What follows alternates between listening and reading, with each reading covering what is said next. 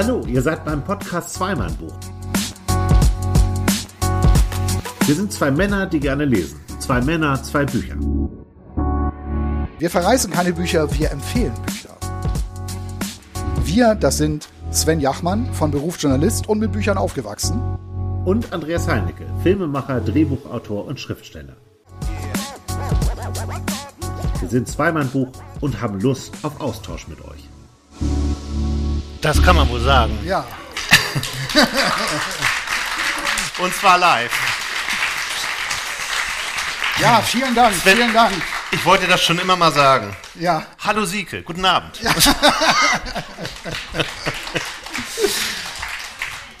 vielen Dank, vielen Dank. Äh, ja, wir sind zwei Männer, die gerne lesen und äh, unser Credo ist ja nie mehr schlechte Bücher lesen.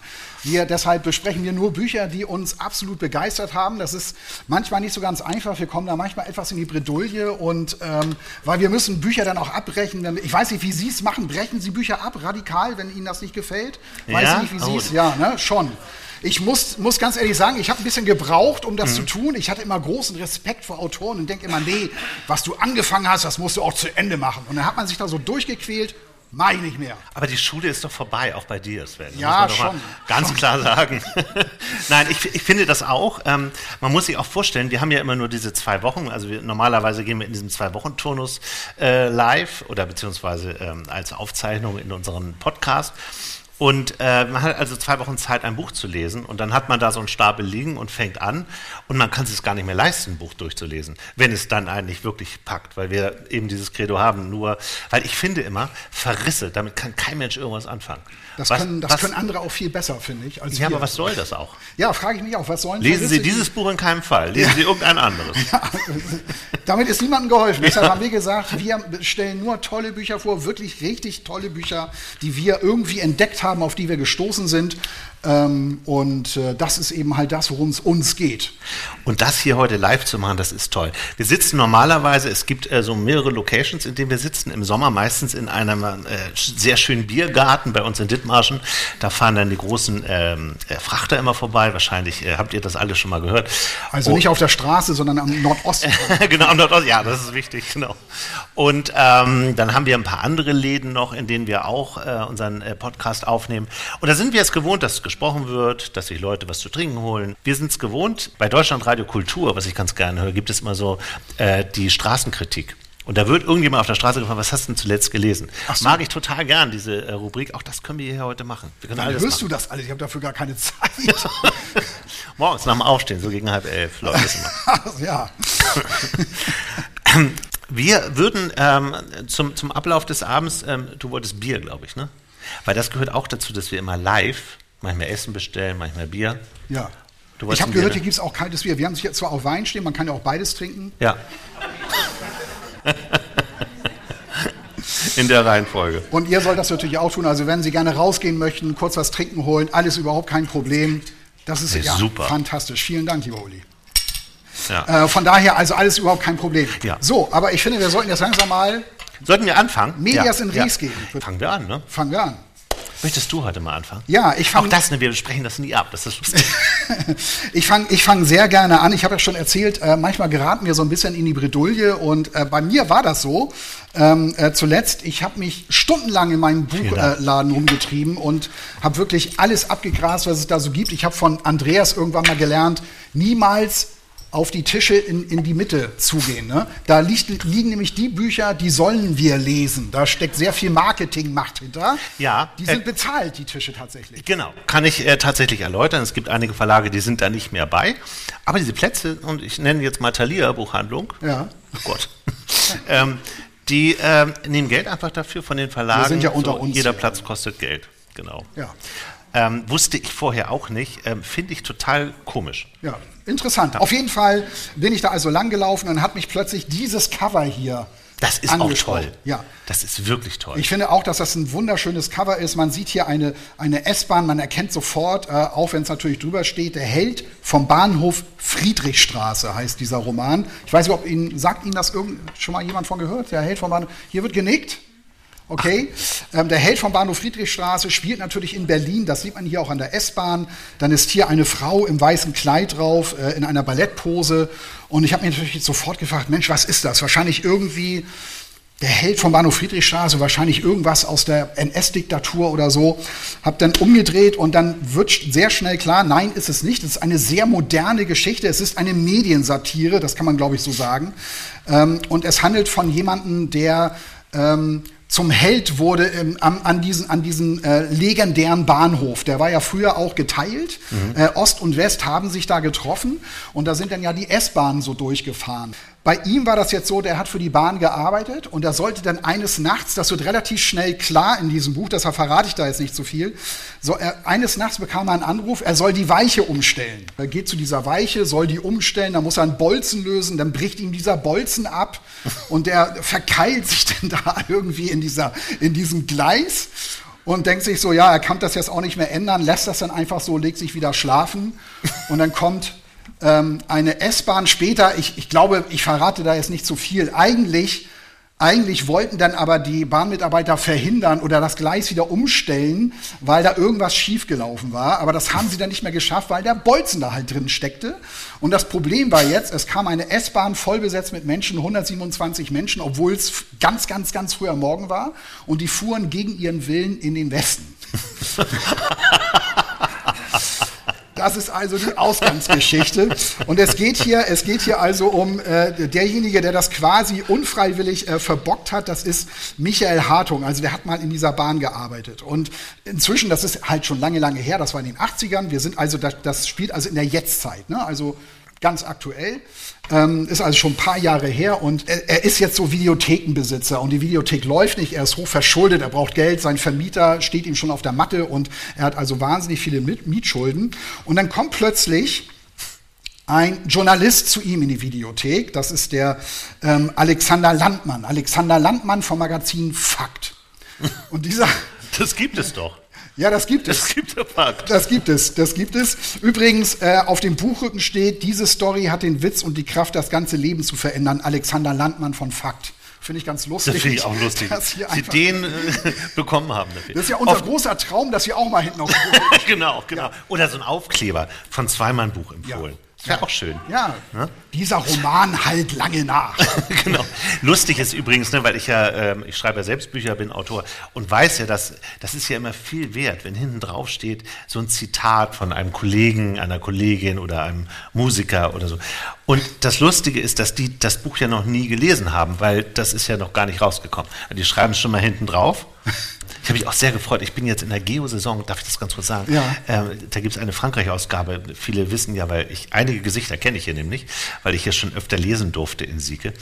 Und ähm, die haben eine Rezension von meinem ähm, neuen Roman äh, schon veröffentlicht. Da bin ich aber leider gerade in der letzten Korrekturfassung. Ähm, fand ich interessant. Ach so, so kommst du zu deinen guten Kritiken. Ja, so geht genau. das. ja, aber das nur am Rande. Für, ähm, für Leute, die sich oft äh, darüber freuen, wenn hinten drauf steht, müssen sie lesen. Ein sensationelles Buch. Halt lange nach, wie so. gesagt. Unser Lieblingssatz. ja. Ähm, also auf jeden Fall kommt, dieser, kommt jetzt dieser Journalist zu ihm in die Videothek, ähm, weil dieser Journalist hat diese Story nämlich gefunden. Der ist auf diese Story gestoßen, hat irgendwie in welchen, irgendwelchen Stasi-Akten gewühlt, da ist das ja auch alles festgehalten. Das hat er, er ist ein Investi investigativer Journalist, der hat, hat davon erfahren. Und der wiederum hat das Problem, der hat noch lange keinen Knüller gelandet bei sich im, im Magazin ähm, und stellt also die Geschichte in der Redaktion vor, weil die sitzen da schon hektisch zusammen, der 9. November naht sich, wir müssen irgendwas machen, äh, 30 Jahre Mauerfall und so und äh, was haben wir denn da so? Mhm. Und da meldet er sich und sagt, ja, hier tolle Geschichte, ein Typ und so habe ich ja gerade erzählt und äh, wollte das eigentlich zum 9. November machen, also hätte jetzt eigentlich noch ein bisschen Zeit gehabt und die waren alle sowas von begeistert, dass sie gesagt haben, nee, das machen wir sofort. Vielleicht weiß ich, ob hier einige Journalisten sind, die das kennen das vielleicht. Ja, also Wer ist Journalist? Weil wir sind beide Journalisten. Ja. Wir haben uns so auch kennengelernt. Nee, ist kein Journalist okay. dabei. Also so eine Geschichte darf man natürlich nicht zu lange liegen lassen. Ne? Die muss dann sofort ja. raus, damit man das exklusiv hat. Und der unterhält sich jetzt also mit diesem Hartung und holt sich da die Geschichte ab und soll sie dann auch sofort aufschreiben, so veröffentlichen, also Fakt im Sinne von Stern oder wie man das auch immer jetzt übertragen mhm. möchte. Mhm. Ähm, und schreibt also diese, schreibt diese Geschichte auf. Und ich muss jetzt hier, ich muss jetzt hier ein, zwei Stellen vorlesen und dann, ähm, äh, weil ich das einfach, ich finde das einfach sensationell gemacht. Ach ja, eins noch, also man, ich war ein bisschen skeptisch, weil das ist eine Satire und man denkt sich immer, ah, ist das wirklich so witzig? Und ich kann mich noch gut daran erinnern, als dieses Buch erschien, ich bin wieder da. Ich weiß nicht, ob Sie sich daran erinnern. Adolf Hitler in der Jetztzeit ist irgendwie aufgewacht und, ja. und so weiter. Und ich habe das gelesen, habe mich gefragt, was finden alle daran so witzig? Ich finde es nicht witzig. Und Nein. hatte dann, hatte dann hier das, hatte dann hier auch so, hm, geht man da so mit? Ist das überhaupt glaubwürdig? Das kann so eine Geschichte sich wirklich so verselbstständigen. Ähm, und ich finde, ja, der Journalismus hat wirklich schon so viel Scheiße gebaut. Ja, das, das Die Hitler-Tagebücher. Jetzt hatten wir gerade ja. den Relotius-Skandal mit den erfundenen Geschichten. Redakteur, der erfundene Reportagen. Und das auch beim Spiegel. Und das ne? auch noch beim Spiegel ja. veröffentlicht hat. Keiner hat es gemerkt, mit Preisen überschüttet worden, der Mann. Bei Stern TV hat einer ganze Filme gemacht, die genau. auch nicht stimmten. Genau. Und dann waren Statisten, die über ein, eine Wiese gelaufen sind und ja, sich genau. verprügelt haben. Ja, und dann gab es noch jemanden, der hat Interviews mit Superstars erfunden, mit Madonna zum Beispiel. wo ich mir denke, wenn das veröffentlicht wird, dieses Interview, das kommt doch raus. Ja. Kam aber nicht. Also hat ein bisschen gedauert auf jeden Fall. Also all das, das hat ja schon stattgefunden. Und deshalb habe ich mir gedacht, ja klar, also das, was sich hier entwickelt, das ist echt denkbar. Mhm. Das ist glaubwürdig. Mhm. Ähm, so, der hat jetzt also diese Geschichte aufgeschrieben von dieser Flucht da und, und seiner Rolle an der Weiche und so und hat das auch ein bisschen ausgeschmückt natürlich. Das muss ja alles noch ein bisschen dramatischer sein und so weiter und so fort. Sein Verleger total begeistert, Landmann hier, Flasche Whisky und so weiter. Und Landmann sieht also schon die große Karriere auf sich zu kommen. Landmanns Handy klingelte. Es war Hartung, sein Held aus Ostberlin. Was haben Sie da für eine Scheiße geschrieben? hört er Hartung ins Telefon brüllen. Landmann brauchte einen Moment, um sich aus seiner torfigen Glückswolke, also diesem Whisky, zu verabschieden. Nur mal ganz ruhig, sagte er, worum geht es denn? Und dann entwickelt sich also das erste Telefonat nach dieser Geschichte. Und ähm, das Problem ist, dass jetzt beide sich so aneinander ketten quasi, weil der eine braucht ja Geld und der andere braucht einen Kuh. Und dieser Hartung beschwert sich jetzt aber, was, was hat er denn da geschrieben? Ja, das mit, ähm, und, und wie kommen Sie da eigentlich darauf, dass Spinnen meine Lieblingstiere sind? Der Landmann hat da irgendwas von der Spinne geschrieben. Ja, das mit der Spinne war eher so ein stilistischer Kniff, nichts Bedeutendes. Es sollte Sie, lieber Hartung, sympathisch und menschlich erscheinen lassen. Meine Frau musste weinen an der Stelle. Ach so, und bei Nelson Mandela musste sie da auch weinen? Landmann atmete tief ein. Ja, ich weiß, ich habe das da ein bisschen übertrieben. Da sind beim Schreiben die Pferde mit mir durchgegangen, das muss ich zugeben. Wobei ich die Analogie wirklich mag. Ich meine, letztendlich sind sie doch beide im Kampf für die Freiheit und so weiter und so fort. Hartung kann damit überhaupt nicht, kommt damit gar nicht klar. Aber am Ende stellen beide fest, okay, wir müssen da jetzt irgendwie durch. Hartung sagt doch zu ihnen, hey, so war das eigentlich gar nicht. Aber sie wollten das ja unbedingt so haben und ich, äh, ja, und, und eigentlich brauche ich auch das Geld und so. Jetzt beschließen die beiden, okay, wir ziehen das irgendwie durch. Ähm, und es gibt dann noch diese, diese herrliche Szene, also sie unterhalten sich dann so weiter und Landmann fasst, fasst es dann zusammen, tja, Sieht so aus, als hätten wir uns gegenseitig in die Scheiße geritten. Ich wollte unbedingt die Geschichte, Sie wollten unbedingt das Geld. Wenn das rauskommt, verlieren wir beides. Ein paar Sekunden lang war es still. Landmann hörte Hartung aufgeregt atmen. Muss es denn unbedingt rauskommen? fragte Hartung schließlich. Muss nicht, sagte Landmann und hoffte, dass man ihm die Erleichterung nicht zu sehr anmerkte. Wenn wir beide uns einig sind, wüsste ich nicht, wer diese Geschichte in Frage stellen könnte. Die Stasi-Leute bestimmt nicht. Und falls doch, haben wir immer noch die Akten. Ja, und wie geht das jetzt weiter? Gar nicht. In spätestens zwei Wochen wird das alles vergessen sein. So läuft das in unserer Branche. fand, ich, fand, ich, ganz lustig, weil ähm, Hartung hat da ja nicht ganz, nicht ganz unrecht. Das erleben wir ja alle, die sich so für, für Nachrichten und Geschichten interessieren, die die Medien so durchs, durchs Dorf treiben. Mhm. Na, irgendwann ist dann auch mal gut und man kann es dann auch nicht mehr hören und dann äh, ja, kommt die nächste Geschichte. Das ist das, was Landmann an, hier andeutet. Maxim Leo, der Autor, ist übrigens auch Journalist. Ach, wo der, war der? Der weiß, wovon er redet. Wo, wo, war der? Der war bei der Berliner Zeitung. Also wir, ne, wir beide haben uns kennengelernt in der Johannes Bekaner Redaktion damals. Ja. Da haben wir sieben Jahre lang nebeneinander gesessen am Schreibtisch und da haben wir uns immer Bücher zugeschoben und dadurch kennen wir das alles. Wir kennen dieses äh, wie hieß es dann immer? Ich glaube, Montag war immer Maischberger und Dienstag ja, genau. der Redaktionsleiter Und was hat sie gestern gemacht? so, also ne, es ging dann immer darum, äh, wer hat welche Gäste und dann gab es eine Tafel, wo dann diese ganzen Gäste drauf standen und so. Und da genau, ne, das ist genau das. Das ist genau Kann das- man das nochmal, interessiert das noch jemanden? Und die, diese, diese Laufzeit wird so wahnsinnig verkürzt. Also das, die, die Themen, die heute noch sind, sind morgen völlig egal. Also sag mir den Gewinner, die Gewinnerin vom Dschungelcamp. Hast du nicht gesehen? Natürlich nicht. Natürlich Wir- nicht. Kultur. Keine Minute ich auch, gesehen. ich auch nicht. Aber das ist so, dann irgendwelche DSDS-Gewinner oder äh, GNTM. Nee, das ist ein Rennen, ne? So ein Autorennen. Nein, Nee. GN, GNTM ist kein Autorennen, das ist Germany's Next. Genau, genau, das meine ich auch. Ja. Und da weiß man Gucke auch ich nicht mehr, wie bis die zum heißen. Umstyling. Gucke ich immer bis zum Umstyling. Dann, dann höre ich auf. Was guckst du noch gern eigentlich? Du guckst auch noch so eine Serie. Ja, ich wollte mich noch bedanken, dass Sie überhaupt alle hier sind, trotz Bergdoktor. Das wollte ich noch sagen.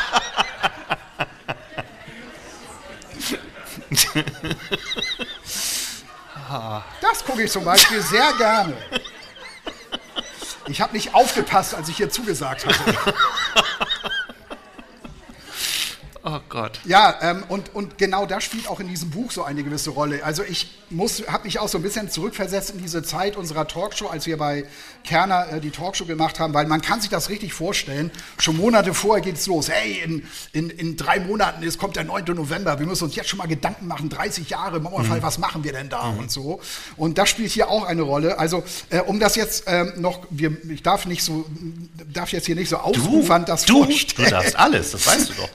Auf jeden Fall äh, äh, ist das jetzt so, ähm, also Sie hoffen, in zwei Wochen ist das alles vorbei, ist es aber nicht. Die Geschichte ist so sensationell, alle stürzen sich drauf, alle Medien stürzen sich drauf, die Presse steht bei Hartung äh, vor, der, vor der Videothek, der muss sich da irgendwie durchkämpfen, ist völlig überfordert.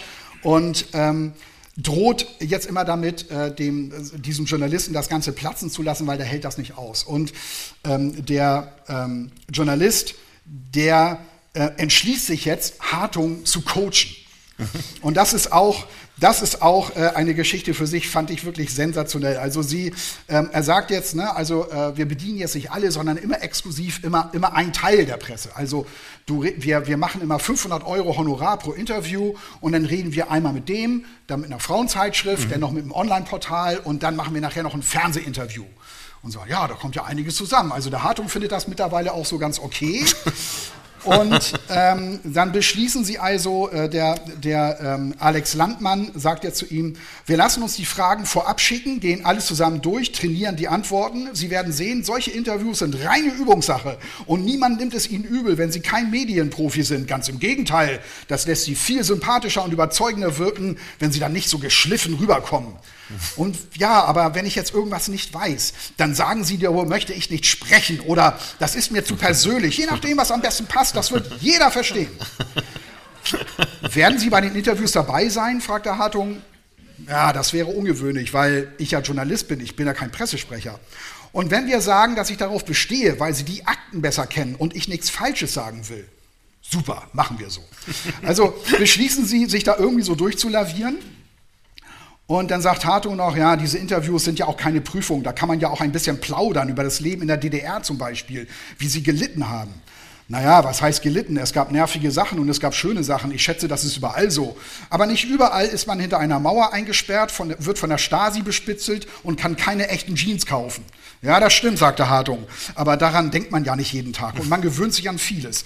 Also ähm, hier wird auch deutlich, es geht so um diese Ost-West-Geschichte auch so ein bisschen. Ne? Die Ossis, die immer irgendwie so nerven äh, die immer so unzufrieden sind und, und immer so, ja, so ja, rummosern über alles Mögliche. Irgendwie so anders. Ja, und die Wessis, die dann glauben, ne, also wir sind ja, wir haben ja das, ne, das einzig Wahre so und wir sind ja die Guten und so weiter. Das spielt hier in diesem Roman natürlich auch ähm, eine Rolle.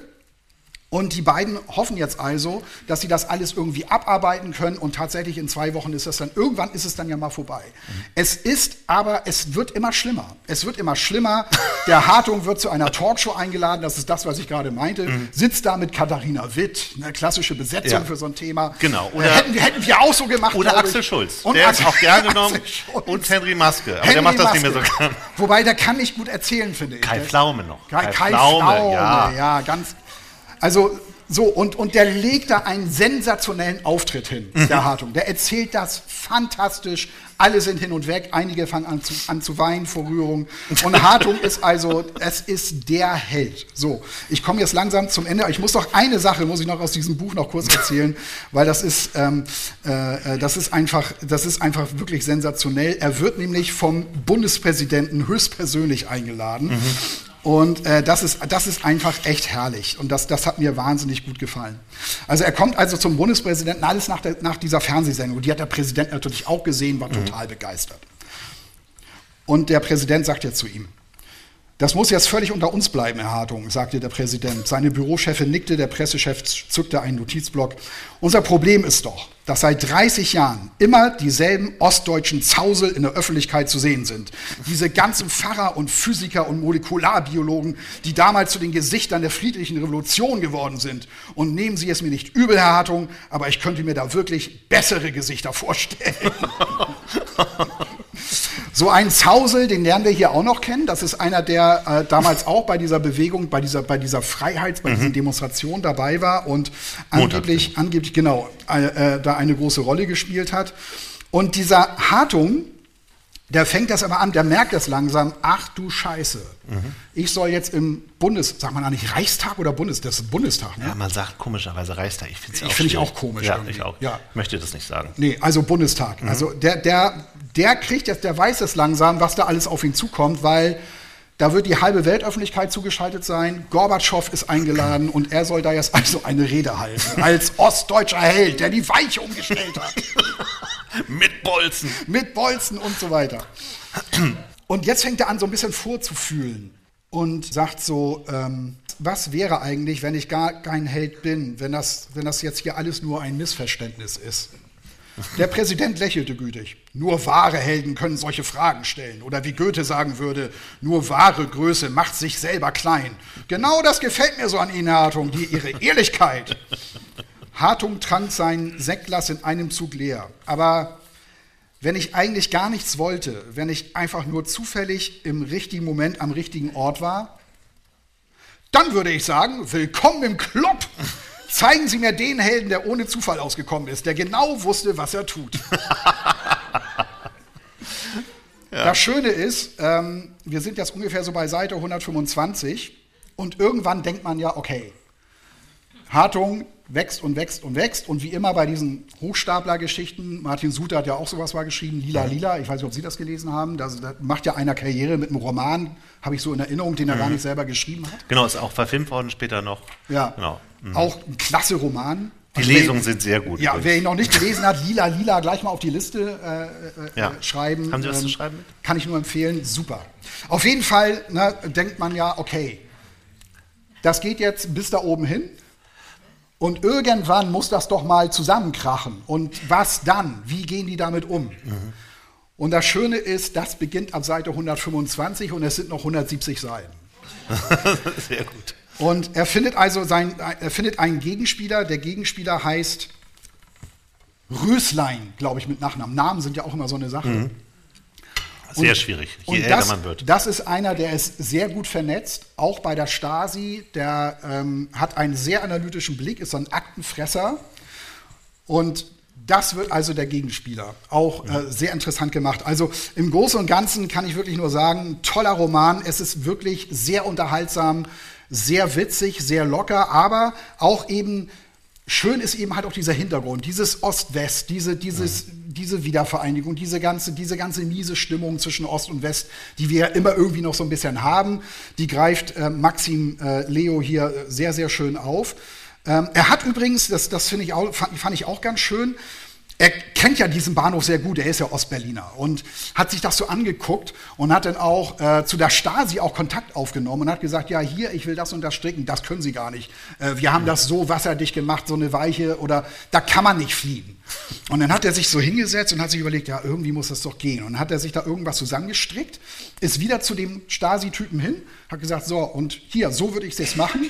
Und der Stasi, ehemalige Stasi-Offizier hat dann zu ihm gesagt, für, ihre Zwecke reicht. Also auch toll recherchiert. Ja. Das steht auf festen Füßen, sage ich mal. Mhm. Ähm, und von daher, ähm, ja, und der Umgang mit der Wahrheit. Übrigens auch dieser, dieser Wischnewski, dieser Zausel, der angeblich so eine tolle Rolle spielte in dieser, in dieser Freiheitsbewegung, auch der, die Rolle war nicht ganz so. Also es zieht sich auch bei anderen Personen so durch, dieses mhm. Thema. Dieser Umgang mit der Wahrheit, wie viel darf man dazu dichten und wann wird es eine Lüge. Ähm, wirklich toll gemacht, interessant. Und ich konnte endlich mal wieder lachen beim Lesen, hatte ich mir ja vorgenommen. Ja, du wolltest, du warst so neidisch, weil ich so viele witzige. Wir haben zum Beispiel Marcel Huveler, äh, Wahnsinn, also ich habe da wahnsinnig drüber gelacht. Das habe ich dann auch hier ein bisschen gestreut. Ne? Der Ulrich Hofrichter hat das auch äh, dann gelesen und wir sind alle große Fans. Ich habe mir vom Verlag jetzt alle Bücher schicken lassen. Sehr gut. Und jetzt habe ich äh, vier Teile und weiß aber nicht, wann ich sie lesen soll, weil wir ja hier mal beschäftigt sind. Und heute haben wir eine wahnsinnige Premiere.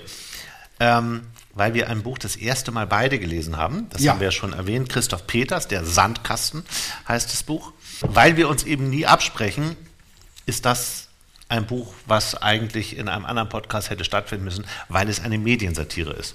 Und das hatten wir jetzt ja gerade. Und auch das geht um äh, Berlin. Auch dieses Buch spielt in Berlin. Es passt sehr gut insofern dazu. Ich bin auf äh, Christoph Peters aufmerksam geworden weil äh, er mir auf der Frankfurter Buchmesse ständig begegnet ist. Der hat da überall gelesen, er war aus dem Nichts, ich kannte den Mann vorher nicht, obwohl man ihn eigentlich als Literat kennen müsste. Eigentlich schon, er hat schon sehr, sehr viele Bücher geschrieben, genau. sehr erfolgreich auch. Wusstest du, dass der Maler ist auch? Also er hat eigentlich hat er Malerei studiert, hat auch selbst äh, äh, Bilder inzwischen äh, veröffentlicht, in, in Galerien ausgestellt und das ist sein äh, zehnter Roman und äh, die sind alle sehr, sehr unterschiedlich, diese Bücher.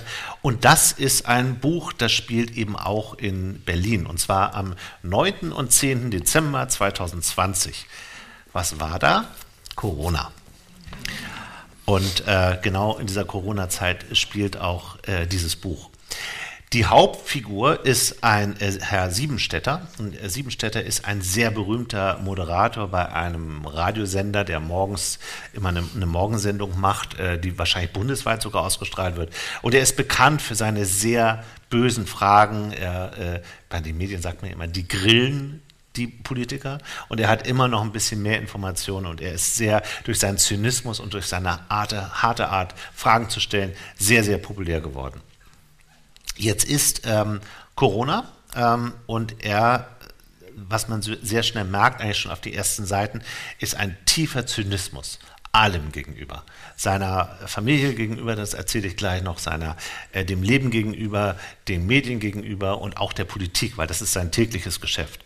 Und er sitzt also in der, in der Straßenbahn und da merkt man schon so, äh, das ist hier gleich auf Seite äh, 11, wie der so drauf ist. Und ähm, das ist ein ganz, äh, eine ganz kurze Stelle, einfach wie er eben in der Straßenbahn vom Sender aus nach Hause fährt. Äh, Kann ich mich auch noch sehr gut daran erinnern an die Szene. Ja. Labarababa. auch so ein alter Ausdruck. Er, er merkt auch, er ist so, er ist so raus aus einem. Er ist einfach alt. So, und, ja, äh, und, die, und die Geschichte war ja auch, dass er so schon so, er merkt auch selber, er ist langsam so nicht mehr ganz so gefragt. Genau, ne? er ist nicht mehr so gefragt. Es bröckelt langsam so. Ja, und der Hauptgrund dafür ist eigentlich, dass diese Art von Zynismus und diese Art Fragen zu stellen und dieses, dieses leicht böse und hintergründige, dass er in so einer, wo alles immer mehr political correct wird, dass er da nicht mehr mithalten kann, dass er halt ständig die Grenzen überschreitet, dass er mit Gendern nichts zu tun hat, dass er einfach äh, vom alten Schlag ist und eben immer mehr in äh, Kritik gerät. Und dadurch äh, passiert es auch, dass sein Chef ihn eigentlich auch so ein bisschen äh, vorwarnt.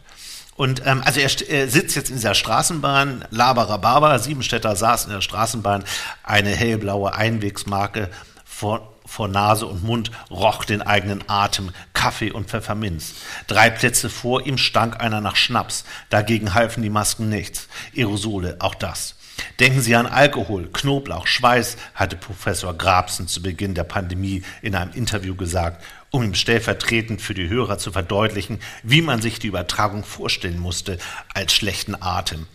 Ba die Bahn bog scharf nach rechts, die Bahn war grellgelb lackiert, die Bahn fuhr Werbung für Gorbatschows Wodka, Gedenkstätte Berliner Mauer. Heute vor 31 Jahren war sie gefallen.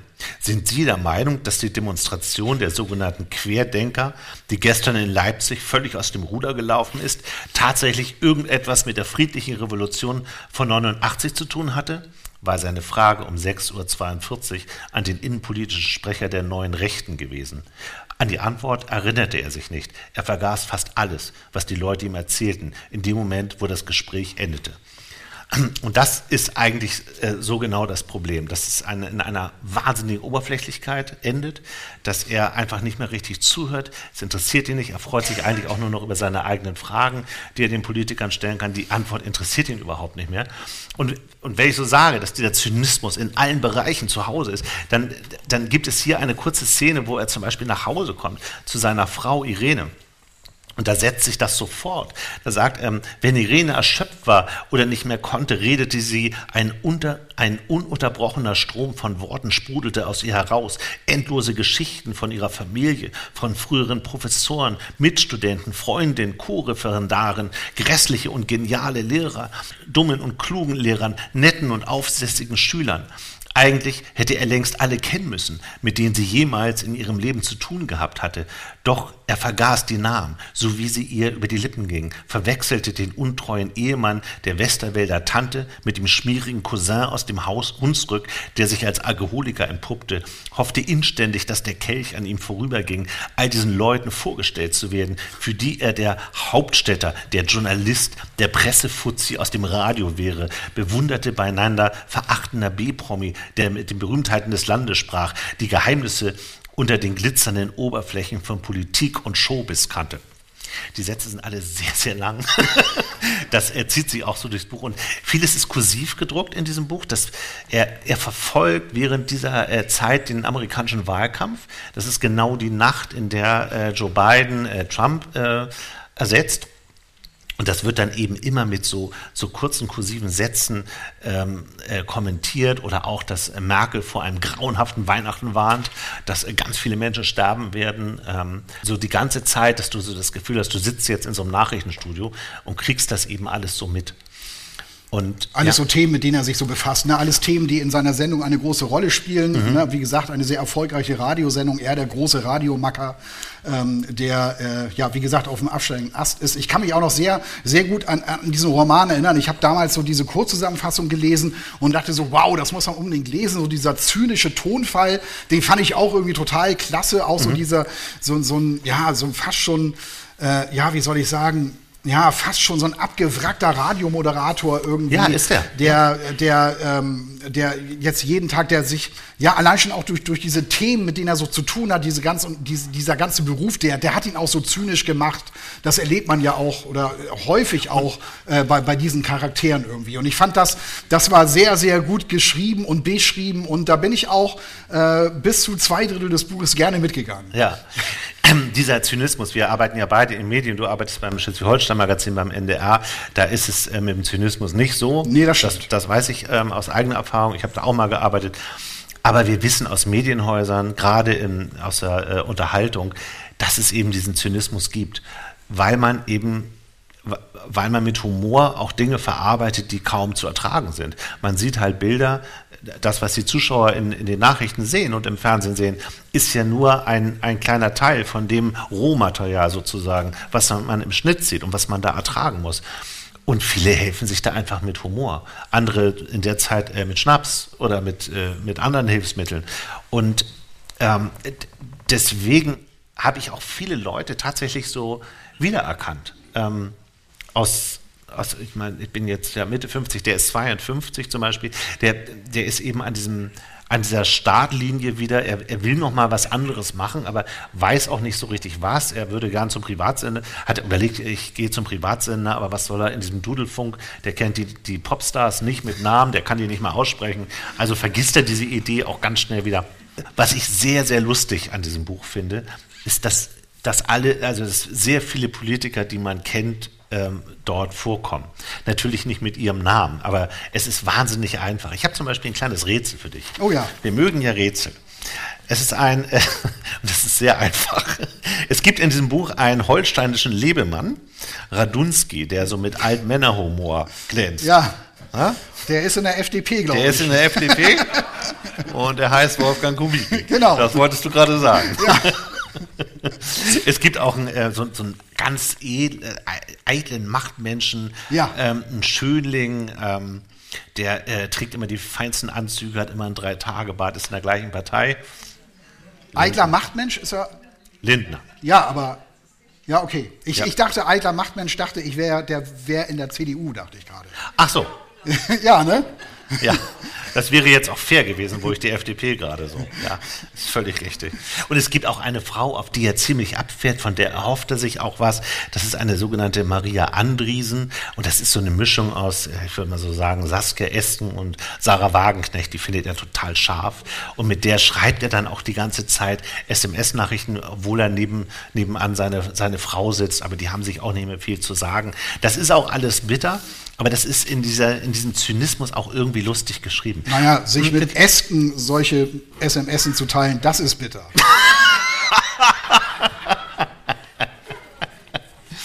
Es gibt, es gibt aber ähm, Saskia Esten von der, die heißt Maria Andresen. Ja, also das ist eine, also die, die, die Figuren sind natürlich fiktiv, aber sie erinnern sehr in ihrer Art, wie sie sind, an, an diese Person. Und ich habe das mal so zusammengefasst. Ich habe mal so gedacht, vielleicht ist das so eine Mischung. Also so in etwa ist die. So stelle ich mir die vor, wenn es diese Mischung geben würde. Ich hoffe, da ist mehr Sarah Wagenknecht drin als Essen. Es gibt ein absolutes ähm, Highlight in diesem Buch, finde ich. Und zwar äh, kommt äh, der Siebenstädter in eine äh, Drogerie, äh, kurz vor der, vor der Aufnahme einer neuen Sendung. Und da trifft er auch einen sehr berühmten Politiker, der in dieser Corona-Zeit eine äh, große Rolle gespielt hat. Ähm, und Sie werden ihn erkennen. Ähm, diese, diese Stelle ist, die ist schwer zu lesen, weil eben äh, er so wahnsinnig lange Sätze schreibt. Ich bewundere ihn auch, weil er sehr gute Lesungen gemacht hat. Äh, deswegen hat er mich so überzeugt auf der Frankfurter Buchmesse. Also er konnte gut ich- lange Sätze Er vorlesen. konnte gut lange Sätze vorlesen und die auch entsprechend betonen. Siebenstädter gegen die falsche Feierlichkeit, mit der sowohl die engagierten Pandemiebekämpfer in Wissenschaft, Politik unter Kollegen bekannten allgemeine und spezielle Katastrophenszenarien an die Wand malten, ebenso auf die Nerven wie das Freiheitsgeschwafel der Leugner, Pseudoskeptiker, selbsternannten Querdenker, die von Widerstand faselten, sich in einer Reihe mit Anne Frank, Sophie Scholl fantasierten, die Kanzlerin vor Gericht stellten, den Reichstag stürmen wollten. Er fragte sich zum wiederholten Mal, wann Gefühlsaufwallung, Betroffenheit, Weinerlichkeit und in deren Gefolge moralische Empörung, Wut, Hysterie in den öffentlichen Debatten sachliche Argumente, stichhaltige Begründung ersetzt hatte, so dass man sich mit einer nüchternen Abwägung, einer unsentimentalen Analyse der Vor- und Nachteile dieser oder jener Entscheidung nicht nur als Gefühlskrüppel disqualifizierte, sondern zur Hassfigur wurde. Siebenstädter schüttelte den Kopf. Ich weiß, für Sie als Mediziner ist der Tod keine Option. Deformation, professionelle, würde ich sagen. Aber wenn ich zum Beispiel die Mutter meiner Schwägerin sehe, 86, seit anderthalb Jahren vollkommen dement, erkennt niemanden, stammelt unverständliches Zeug, scheißt sich dreimal am Tag ein, und ich könnte Ihnen allein in meinem privaten Umfeld ein halbes Dutzend vergleichbarer Fälle nennen, dann denke ich, vielleicht sollten wir den Bakterien, den Viren, von mir aus auch den Krebszellen doch wieder eine Chance geben, uns zu einem akzeptablen Zeitpunkt ins Jenseits oder wohin auch immer zu befördern. Das ist ein, ähm, ein, ein kurzer Teil mit einem äh, berühmten Politiker, den er in einer Drogerie äh, trifft, der sich neue Masken kaufen möchte und äh, dabei bemerkt, dass äh, die Bartstoppeln dazu führen können, dass die FFP2-Maske ein Stück weit nach vorne rutscht und dadurch Aerosole in ihn eindringen könnten, um ihn mit Corona zu infizieren. Jetzt ist es, glaube ich, nicht mehr schwer, wen er trifft. Ähm, ich muss das noch ein kleines Stück weiterlesen, auch wenn es ähm, ein bisschen anstrengend ist, weil die Sätze gehen teilweise über eine halbe Seite. Ähm, Siebenstädter wusste nicht, ob er glaubte, was er sich sagen hörte, aber die Härte des Gedankenganges gefiel ihm. Er sah eine glasige Fassungslosigkeit in Bernburgers Augen. Bernburger, ne? Lauterbach, klar. Obwohl dieser ein Gesundheitsapostel war, trank er, wie man auch von ihm selbst ungefragt erfuhr, regelmäßig Wein, wunderte sich, wie viel Unausgesprochenes sich trotz des, der Masken immer noch mitteilte. Das ist natürlich eine Auffassung, sagte Professor Bernburger, die ich in keiner Weise teile, weder als Mensch noch als Arzt oder Politiker und die alles in Frage stellt, was die Medizin in den vergangenen 100 Jahren zum Wohl der Menschheit geleistet hat. Sie sind der Naturwissenschaftler. Ist es nicht überall im Tierreich so, dass sich bei zu hohen Populationsdichte Krankheiten ausbreiten, um das Gleichgewicht innerhalb des Ökosystems wiederherzustellen? Angesichts der globalen Umweltzerstörung wäre damit doch eigentlich allen gedient, außer vielleicht der Pharmaindustrie. Herr Siebenstädter, ich erlaube mir mal, Ihnen eine persönliche Frage zu stellen. Würden Sie das wohl genauso sehen, wenn beispielsweise Ihre Tochter oder Ihre Frau, Sie haben doch eine Tochter, wenn ich mich recht entsinne, oder? An Gebärmutterhalskrebs erkranken würde oder an Leukämie? Siebenstädter lächelte überheblich. Sicher oder vermutlich stellte er sich anders dar, wenn Irene mit einer tödlichen Diagnose vom Gynäkologen käme. Der Tumor ist inoperabel, sehr aggressiv, hat gestreut, Metastasen von Kopf bis Fuß. Wenn es während der verbleibenden Wochen eher um Lebensqualität als um ein paar Tage mehr gehen sollte, würden die Ärzte von einer Chemotherapie abraten, allenfalls über eine Strahlentherapie kann man nachdenken. Beim Gedanken an Irenes Tod durchzuckte ihn kein Schrecken, nicht einmal, wenn er sich vorstellte, Nora, seine Tochter, würde sterben. Neulich hatte sie besoffen in den Flur gekotzt. Von ihren Freundinnen behandelte sie ihn wie einen peinlichen Verwandten, der zufällig gerade aus der Provinz zu Besuch war. Dabei begann die eigentliche Pubertät doch gerade erst jetzt. Also ich glaube, es wird ziemlich klar, wie er denkt, was er fühlt. Ich meine, wir reden hier über eine Pandemie, die gerade eben erst vorbei ist. Und wenn man das so liest, dann denkt man, das ist fast schon aus einer anderen Zeit. Das ist ja nicht so lange her. Stimmt, ja. Aber ich, ich, ich denke manchmal, ja, und da durfte ich nur eine Person treffen. Da durften wir nur, willst du meine Kontaktperson sein, lieber Sven? Dann können wir unseren Podcast weitermachen. Solche Fragen haben wir uns gestellt. Und äh, deswegen, das wirft einen, einen guten Blick darauf. Und ich, ähm, aber du kannst noch mal sagen, warum hast du aufgehört, dieses Buch zu lesen? Das würde mich schon interessieren. Ja, ich hatte, ähm, äh, wie gesagt, also so bis drei Viertel des Buches bin ich, bin ich da gerne mitgegangen und dann äh, wurde einmal wurde so eine große Erwartungshaltung aufgestellt, weil wenn man das so liest, dann denkt man immer äh, die ganze Zeit, da muss noch irgendwas ganz Großes passieren. Also das plätscherte so dahin, mhm. dieser, dieser Zyliker, dieser Medienmensch da mit seiner Radiosendung. Und ich dachte so die ganze Zeit, ja, aber äh, da muss ja jetzt irgendwie mal was passieren. Äh, und dann wurde diese Erwartungshaltung auch aufgebaut. Ne? Also er bekam dann so, so einen Anruf. Äh, mhm, ein äh, Angebot bekommt ein, er. Ein ja. Angebot, er bekommt ein Angebot. Und ich dachte so, aha, alles klar, jetzt kriegt er ein Angebot, jetzt geht es irgendwie in eine ganz andere Richtung. Und dann wird er auch mit der, er wurde dann mit einer Limousine abgeholt, mhm. äh, extra wurde dann. Zum Essen wird er eingeladen. Zum ja. Essen wurde er eingeladen. Ähm, äh, alles, alles sehr teuer, alles sehr, sehr stylisch und so. Und dann entpuppte sich das aber, äh, das Angebot kam von der FDP, er sollte ihr Pressesprecher werden. Und das fand ich dann so, da dachte ich so, oh nee, also. Okay. Finde ich jetzt aber ein bisschen schwierig. Also erstens mal, also wieso, also die FDP holt einen doch nicht mit einer Limousine ab, um ein, um ein Einstellungsgespräch zu führen oder um einen dieses Angebot zu unterbreiten, Pressesprecher der FDP zu werden. Also welche also Partei sollte das sonst tun? Generalsekretär oder so. Ja, das Generalsekretär. Also, also, also sowas, ich, das hätte ja sogar noch zu ihm gepasst, weil der so angriffslustig ist. Das, das wird ja erwartet dann. Nein, auch das ist doch eine, das, das ist doch auch passiert. Steffen Seibert, den kannten wir alle als Heute-Journalsprecher. Und ja. kurze Zeit später wurde er ähm, ja, Sprecher von Regier Angela Merkel. Ja. ja. Regierungssprecher. Also das gibt es ja, diese Fälle. Ja, das ist aber schon eine Nummer drüber noch. Also ich, ja, das kann vielleicht eine Parallele sein. Also, es ist ja auch irgendwie, es ist ja auch immer Geschmackssache, ist ja klar. klar. Ne? Also, ähm, äh, ich glaube, viel, also das Buch ist ja wirklich top besprochen worden. Es mhm. hat ja tolle Kritiken bekommen. Ähm, aber wie gesagt, ich, ich bin, da bin ich nicht mitgegangen und dann passiert etwas so am Ende. Ich weiß nicht, soll ich was über das Ende erzählen? Nein. Lieber nicht. Nein. Fand ich Sonst total. Ich das bei deinem Buch auch. Fand ich total unglaubwürdig. fand ich echt unglaubwürdig. Äh, ein Medienmensch, ein Profi durch und durch macht so etwas. Da, da, und da hatte, ich, da hatte ich dann echt ein Problem. Und Nein. da habe ich dann also gedacht, nee, dieser, das kannst, da kannst du nicht mit voller Begeisterung drüber reden. Aber es wird, Deshalb nehme ich das nicht mit. Aber es wird ja klar, auf all den Seiten vorher, auf den 230 Seiten vorher, dass dieser Profi-Medienmensch mit sich selbst hadert. Ja. Dass er auf dem absteigenden Ast ist, dass er von seinem Chef aussortiert wird im Grunde. Er wird ja mehr, mehrfach äh, gewarnt. Ähm, übrigens auch, weil er komische Interviewpartner plötzlich zu sich einlädt. Das äh, schwingt auch so mit. Richtig. Also so eine politische Haltung, die man den Medien ja auch unterstellt. Man sagt ja oft, naja, ihr berichtet nur links, ihr berichtet nur über das, was die linken Medien oder vielleicht noch die CDU macht. Linksgrün versifft, bitte. Ja, genau.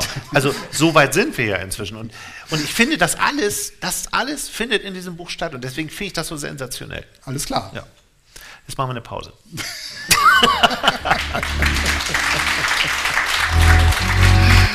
Vielen Dank.